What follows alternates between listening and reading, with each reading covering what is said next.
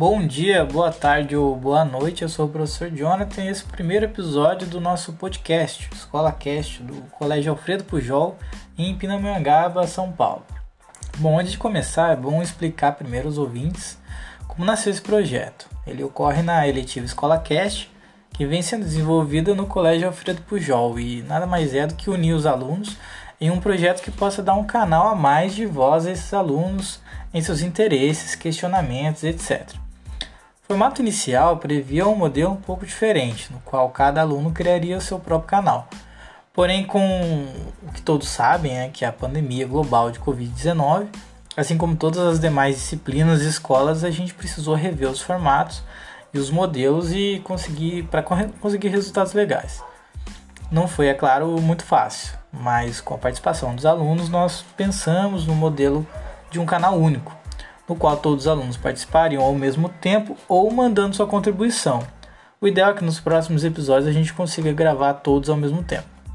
O tema desse nosso primeiro episódio não podia ser diferente, envolve o que tem se falado tanto, que é a pandemia de Covid-19 mas com um foco principal na experiência escolar dos alunos. Antes de tudo, aí vão alguns números atualizados de como está a pandemia até esse momento.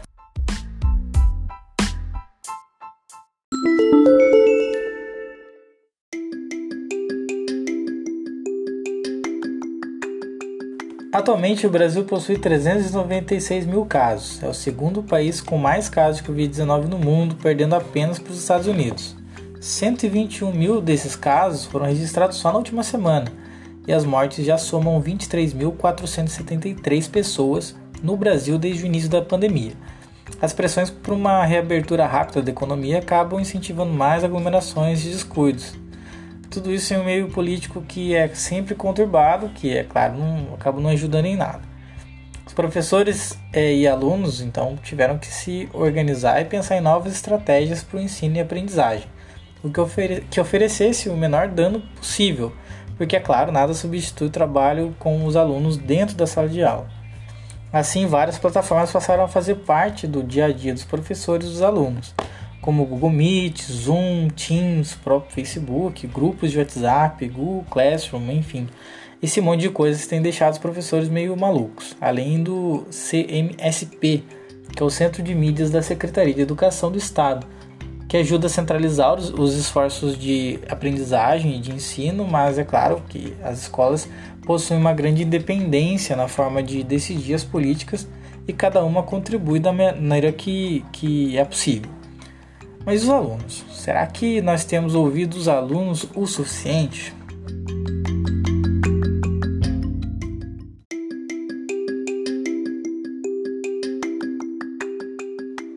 Para esse primeiro episódio, nós reunimos algumas perguntas que podem dar uma ideia de como tem sido essa experiência para os alunos e nada melhor do que eles mesmos para responder. A primeira delas é: estudar na quarentena tem sido fácil? Para responder essa pergunta, temos a Camila Souza, do segundo C. Então, Camila, como você acha que tem sido o estudo nessa quarentena?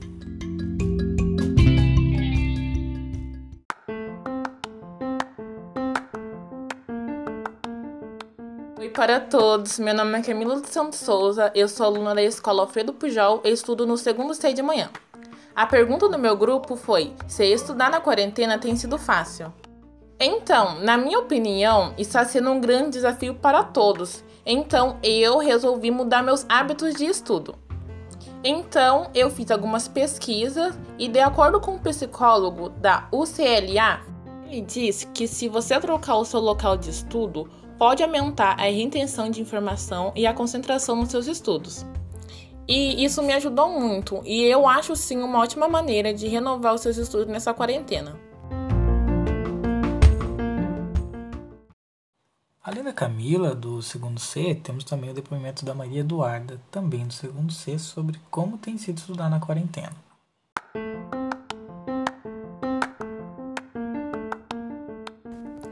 Para mim, estudar, na minha opinião, estudar na quarentena está sendo meio que um desafio e ao mesmo tempo um pouco confuso. Porque tem pessoa com mais dificuldade e outras não. Tem pessoas que conseguem aprender apenas com aula presencial ou algo do tipo, sabe? Pela internet, pesquisando, etc. Mas tem pessoas que têm um pouco mais de dificuldade e não consegue aprender muito com essa aula online. E sem contar os professores que não entram no aplicativo. E também não é a mesma coisa como na escola, sabe? E também fico com, eu fico às vezes com muitas dúvidas. Mas o lado bom é que temos mais tempo para fazer as tarefas que, que os professores estão passando. Mas eu creio que se os professores e os alunos se organizar, dará tudo certo, sabe? E tipo, se organizar no sentido de tirar as dúvidas dos alunos, os alunos terem mais vontade de aprender, né, na online.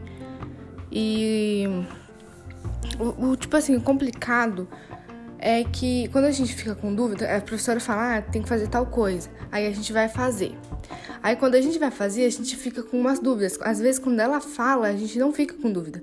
Mas quando a gente vai fazer, que a gente fica com dúvida. E como a gente vai tirar a dúvida com o professor, entendeu? É isso também que dificulta um pouco. Mas eu creio que vai dar tudo certo.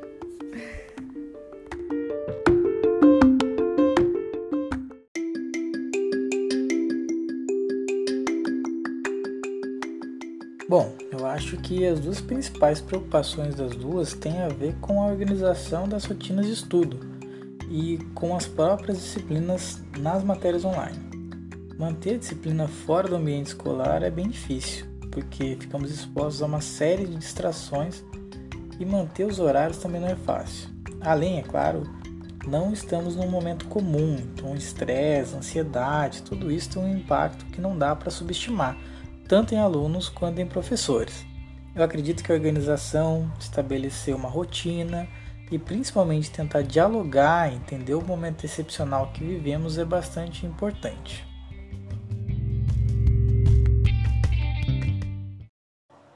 Outra questão que tem surgido é sobre até que ponto essas novas formas de estudo chegam a todos. Sem dúvida é importante que a escola e as secretarias de ensino se organizem, mas infelizmente os dados sobre acesso à internet e a aparelhos eletrônicos não são tão bons quanto a gente imagina.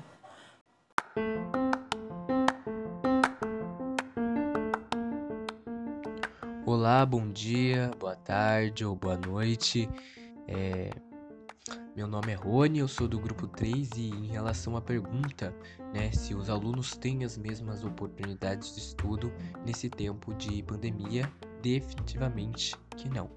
Né, como nós estamos vendo diversas notícias, mais de 30% de brasileiros não possuem a conexão com a internet, fora outros fatores, como o desemprego, que isso aumenta. Também temos né, a localização que esse indivíduo mora. Talvez é, onde ele se localiza, a internet não chega. É, fora isso, também podemos citar que através dessa pandemia nós tivemos um novo modo de educação. Na verdade, um modo novo de aprendizado, que é as aulas online. Mas elas realmente funcionam né? Ou não. Bem, ao meu ver, elas são boas, né? Elas nos ajudam a nos deixar mais informados, é, aprender novas coisas e continuar com o nosso conteúdo que nós paramos. Mas nós nos colocando no lugar né, dos outros alunos que não possuem internet é uma grande uma grande dificuldade, né? porque nós que temos acesso conseguimos acompanhar, né? Conseguimos é, aprender alguma coisa e os outros que não possuem, que não têm, que não conseguem acompanhar as aulas, né? Então é uma coisa muito desigual, né? Porque nós estamos tendo acesso e outros não estão tendo acesso. Então essa medida que o governo é, promoveu, né? Deveria ser para ambas as partes, tanto para aqueles que não possuem internet e para aqueles também que possuem. E não foi isso que o governo propôs, né? O governo é, colocou lá aulas online, pode, né, ser no centro de mídias e também no Google Meet. E deixou né, os alunos por si só. E aqueles que não têm conexão com a internet, eles ficaram perdidos. Né? E aqueles que têm, né, estamos aprendendo, estamos tendo acesso ao conteúdo. Porém, os outros não estão tendo e isso está deixando, né, é, essa em relação aos estudos muita desigualdade. Então, acredito que a melhor forma, né, de ambas as partes aprenderem seja da forma antiga, né, das aulas presenciais. Enquanto isso não acontece, é, devem ter atividades menos, é, como posso dizer, que não pesam tanto nas notas e também na vida escolar, porque realmente as aulas online que estamos tendo é como nós estivéssemos nas presenciais. Então temos trabalhos para entregar, temos provas para fazer, temos é, outras, temos diversas outras atividades. Então tudo isso que nós estamos tendo, os outros, né, que não têm internet não estão tendo. Eles vão ficar muito mais sobrecarregados que nós, né, porque nós Estamos nos sentindo um pouco sobrecarregados por tanto de tarefas que estamos recebendo.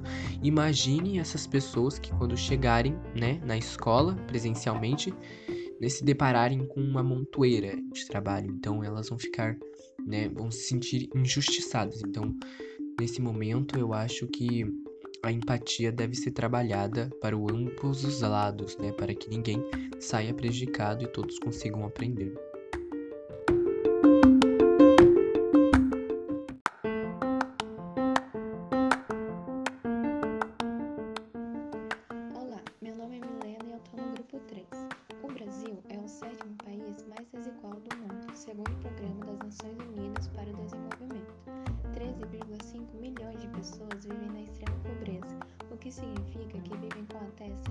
Reais por mês, sendo que um plano básico de internet é mais ou menos 40 reais. 30% da população brasileira não possui internet. Então não, os alunos não possuem os mesmos níveis de oportunidades de estudo perante a pandemia.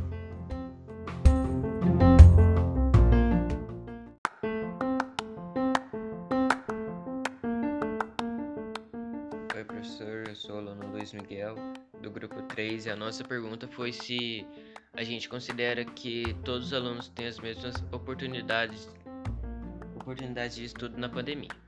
Eu acredito que não, pois muitas pessoas não têm um celular, um notebook ou algum eletroeletrônico para poder assistir às aulas. Não tem nada disso para poder realizar as tarefas, ganhar alguma nota, marcar presença em alguma coisa. Então isso eles acabam levando uma desvantagem sobre isso. E um exemplo sou eu mesmo, que no começo uh, dessas aulas online, na primeira semana eu fiquei sem assistir ou sem realizar nenhuma tarefa, pois eu não, tinha, eu não tava tendo um celular, um, alguma coisa para mexer as aulas e realizar as tarefas. Então foi só depois desse período tipo de uma semana mais ou menos que eu consegui assistir as aulas, realizar as tarefas. E isso foi um pouco complicado, pois querendo ou não, eu levei uma leve desvantagem mesmo começando tudo isso, as pessoas aprendendo a mexer ainda, mas eu levei uma desvantagem, pois alguns professores já começaram a falar, explicando alguma matéria por cima, então eu levei uma desvantagem, como outras pessoas também levaram, como não tendo a mesma oportunidade do que eu. Mas hoje eu consegui ter um celular para poder assistir as aulas e realizar as tarefas, mas outras pessoas ainda não têm isso, como uma menina da minha sala, que ela, o celular dela quebrou e ela não está conseguindo realizar as tarefas. E como o diretor disse, depois que normalizar tudo, voltar tudo certinho, ele diz que esses alunos não vão ter que fazer alguma prova ou realizar algumas tarefas para poder retomar as notas deles, para ele pelo menos ficar com algumas notas, é, alguma nota na média. Pois querendo ou não, ele levou uma desvantagem bem grande, pois parece que isso vai demorar um pouco para passar. E querendo ou não, depois que normalizar tudo, nós que né, estamos conseguindo assistir as aulas e as tarefas, vamos estar meio mais que avançados do que eles, pois eles não assistiram nada, então pode ser que eles tenham sumido algumas coisas que eles tinham aprendido quando a aula era normal, coisa assim. E eu acredito que quando voltar às aulas, os professores vão não vão dar tipo total atenção para esses alunos que não conseguiram assistir as aulas, tipo, passar tudo de novo desde o início. Eu acredito que tipo, se eles forem fazer isso, vão passar alguma coisa por cima. E a gente que estava assistindo, ganhamos alguns detalhes, algumas coisas que pode ser que nos ajude no futuro. E assim, esses alunos vão acabar levando alguma desvantagem, tomando alguma desvantagem para frente. Essa foi a minha opinião. Espero. É por isso que, por exemplo, depois de uma grande mobilização de estudantes, entidades estudantis e influenciadores, o Enem foi adiado, por enquanto sem data para se realizar. O Exame Nacional do Ensino Médio hoje é a principal forma de acesso do estudante ao ensino superior. Com a pandemia, fica bem difícil promover esse acesso ao próximo ano com condições melhores de igualdade entre os alunos. Bom, mas o que os alunos têm a sugerir para a escola?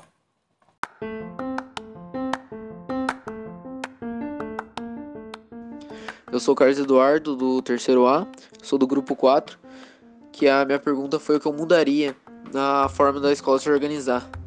Bem, eu acho que a principal coisa que eu mudaria era pelos apps, né? Que a escola usa, os aplicativos de enviar tarefas, de enviar os trabalhos, tudo que a gente faz, de conseguir também fazer as videochamadas.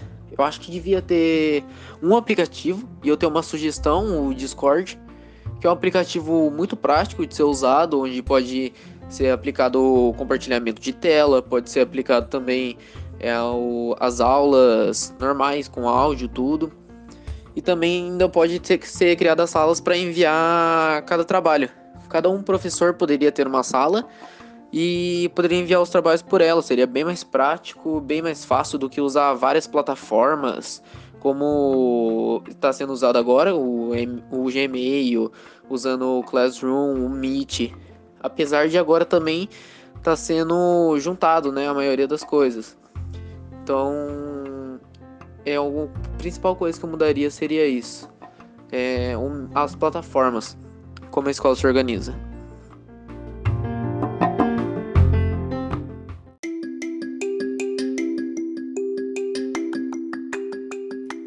Nós já falamos aqui dos professores, das aulas online e da quarentena. Mas e os alunos? Será que todos os alunos estão se esforçando corretamente durante esse período de estudos online?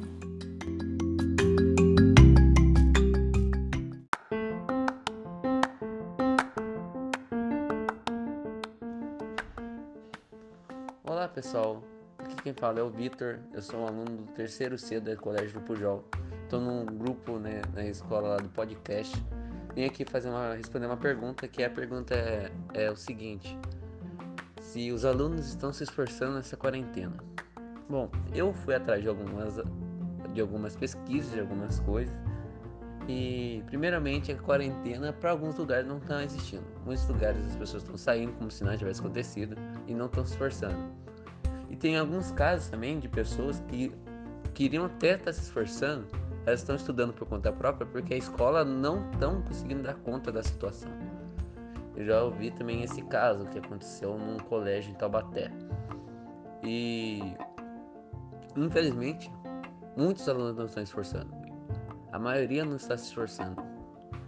Né? Que às vezes, muitas vezes pode dizer que não é a questão apenas de esforço, é questão de se adaptando. Eles não estão conseguindo se adaptar. Porque a situação de ter mudado tão repentinamente mudou muito a situação de muitas pessoas. Muitas pessoas não têm a condição, mas isso até que não é tão grande para pensar do número das pessoas que não estão se esforçando. As pessoas dão aqueles negócios, ah não, eu tô em casa, como que eu vou. Ah, muitas pessoas falam isso. E eu fico. Daí você vê uma coisa, vai na sua cabeça, mas ué, ela não estudava em casa antes para ir para fazer as provas, não estudava em casa. Então não faz muito sentido essa abordagem que as pessoas estão fazendo. Mas geralmente, então, não estão se esforçando. E o motivo principal é que elas realmente estão mais preocupadas em para aproveitar esse tempo em casa ou, ou mais preocupadas com essa quarentena, com essa doença e acabam não prestando atenção. Sendo que um jeito, o melhor jeito de evitar a doença é você ficar em casa e já que elas estão em casa, podia aproveitar e estudar ou arrumar alguma coisa, adquirir algum conhecimento.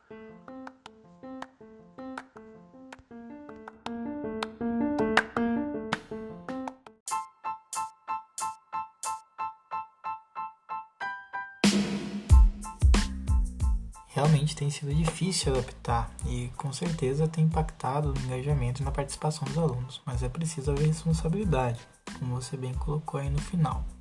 Estamos todos no mesmo barco, se a gente não remar na mesma direção, ninguém sai do lugar. Nos próximos episódios, nós contamos com a participação de mais alunos envolvidos no projeto e também testando novos formatos e opções de conteúdos para vocês. Esse foi o Escola Cash do Colégio Alfredo Pujol. Até a próxima. Tchau!